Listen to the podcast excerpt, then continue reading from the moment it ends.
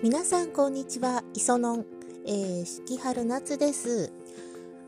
まあ連日ちょっとこのところあの、うん、投稿が続いてるんですけどまあそのうちネタがなくなっちゃうかもしれないんですけれどもね、えー、昨日はですね、え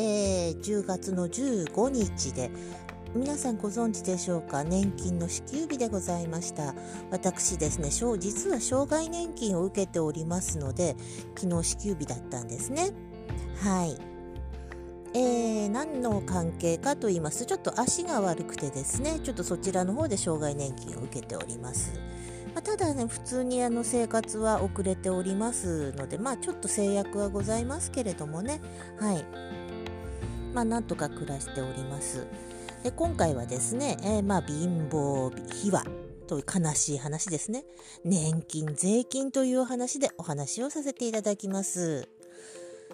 で今回はですね本当お金の話なんでまああんまりあのこういう話をするとねあの恥ずかしいと思う方いらっしゃるわけなんですけれどもねまあその上でまあ私あえてお話をいたします私個人なんですけどもねあの貧乏なんですねただまあ優しい肉親のおかげで雨露をしのぐ家がありなんとかですね日々の暮らしを成立させております。まあそれでですねそんな上でですね老後のお金をどうなるのかなっていうのは心配しております。ただ心配してもどうにもなりませんのでねあの日々コツコツと働いております。うん。でもあの何て言うんですかあの年金がの危機だのなんだの年金年金って世の中で言われるようになってテレビでもなんかねしょっちゅう取り上げられるようになったのってって比較的最近ですよね。あの、あ、あの50代半ばより上の方、お分かりになるかなと思うんですけれども、全くニュースとかで言われてたことなかったですよね。まあ、いつの間にかですね、あの、給料から引かれているもの、それが年金でございました。ついでに言いますと、例えば公務員は給料がいいとか、なんだとかって言われるようになったのも、1980年代の、えー、っと、そうですね、私が高校生の時からですから、まあ、80年代の、まあ、比較的前半部分で言われる82、3年から言われるようになったことだったんですね。あの、まあ、あるテレビ局なんかがですね、先頭に立って公務員叩きが始まったという。まあ、そんなことで、まあ、割と何て言うんですかねあのそういう意味では世論っていうのに人は動かされやすいんだなって思います本当にこれは事実です。私はですね、高卒で会社員をした後に、まあ一応自由業になって、さらにその後なんですが、えー、大学の通信教育部に入学したんですね。なぜかと言いますと、通学部と通信教育部の卒業資格というのも昔は違ったんですが、同じ学士という扱いで、まあ同じになったということで、これはもう本当にね、あの、だったら行かなきゃ損じゃないかなと。いうことでですねあの大学生になりましたもうそれこそあの通信教育っていうのはねまたまたちょっと横道にそれますけれどももうとにかく通学部と違って何か疑問に思ったことを解決するのを自力でやるんですよ。で今みたいにネットがあるわけではなく何か質問があったら郵送してそれを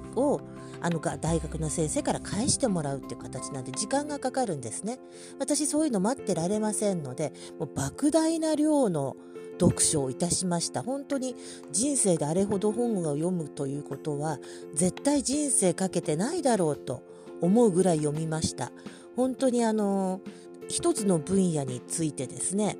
あの例えば大学で教科書っていうのは1冊だけでしょうけれどももうそれこそあの図書館をはしごしてあと図書館を取り寄せてもらったりなんかして本当にあの一つのテーマについてですね何十冊も本を読みました。これはあの非常に貴重な体験となりました。まあまあまあそんなわけですね。あのアルバイトをしながらですねあのなんとか大学を卒業したんですね。年間の学費学費がですね非常に安いっていうのがね魅力なんですよ。通信教育っていうのは。だからもうアルバイトしながらでもねそんなに学問に打ち込むことができたわけです。まあその間ですねまあ全くえー、国民年金会社員を辞めた時点で厚生年金から国民年金に変わってるんですけれども手帳がなんか変わったなと今はなんか統一なんですけれども当時違ったんですね。まあ手帳はもらったんですが何もしなかったんですよ。なぜかというとまあ何の知識もなかったから。はい。あー本当にだから10年10年ぐらいかなブランクがあってまたねあの支払いを始めたんですね安定した職業について。でそれからその頃にあの年金年金と騒がれ出してこれはまずいなーなんて思っているんですけれどもまあそして失業入院また失業怪我で療養などアクシデントがまああるたんびにですね年金の減免申請をしております今もやってます今はですねあの減免してもらった上であの半年ぐらい遅れちゃってるのかな？それで払っております。まあそれでですねあの一応一生懸命ねあの市役所の国民年金課でしたっけ？あのそっちの方に行ったりとかですね。まああれですけれども年金機構からはですねその委託を受けたコールセンター会社のコールセンターからですねまあ定期的に電話があります。こういう電話にはね私は必ず出ますし出られなかった時はコールバックしてます。これはね税金でも言えるんですけれどもこういう電話はね 無視しないに限るんですよ。なぜかというと支払う意思があるんだということを見せることになるからですね。であの健康保険の方なんですけれども今はですね国民健康保険に加入しているんですがこちら国民健康保険税というものをですね支払う必要があるんです。これが結構高い。ねあの来年からはですねあの家族が入っている会社のねあの組合の健康保険組合のあのに入れてもらうことになるんですけれどもまあ国民健康保険税を支払うよりは安くなるであろうと。うん、まあだからこれ遅れちゃってる上にですねまあ私世帯主じゃないんで世帯主宛てに来るんですけれどもその辺はちょっと市役所にですねあの説明して私が私しか入ってないので私が払うことになっていますと。それでまあ一応ね世帯主には迷惑かけたくないから私が払ってるんですっていうことを一生懸命説明しながらもう年度が変わると職員さん変わるわけですよそうするとねまた初めから説明しなきゃいけないんですけれどもそういうことはですねあの説明を厭うてはならないのですね。あのそれであの窓口に足を運んであのこういうふうにさせてくださいというわけですよ。ただやっぱりねあの先の見通しが立たないとなるとですねまあ、ずっとこれ続けるんですか？なんて市役所の若い人が上から言われて言うわけですよ。そうするとね私はあのおあの家族の健康保険に来年入れてもらうことになりましたって言ったらもう態度がコロッと変わりましたね。本当に。だからまあしょうがないんですけれどもねまあ、ここの市に住み続けてる間は取りっぱぐれることはないんだけれどもやっぱりねあのやなんだかんだ言いながらどこもあの潤ってる、ね、あの市町村はないわけですからねあまあしょうがないかなと思いながら。あのまあ本当無視する人なんかはバンバンね差し押さえ食らっちゃったりとかするんですよ。督促状とか赤い紙とかバンバン来ちゃってねとかっていう感じになるんですけどなんかよく知ってますねっていうのはまあちょっとある事情で知ってるわけです。まあ言ってしまえば父親がはいあの公務員でした。はい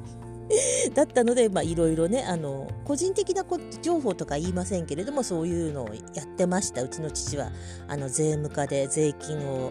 回収して回ったりとかして、かなり苦労してまいりました。まあ、亡き父のことですけれどもね。なんだなんで私もよく知ってるんですけれども。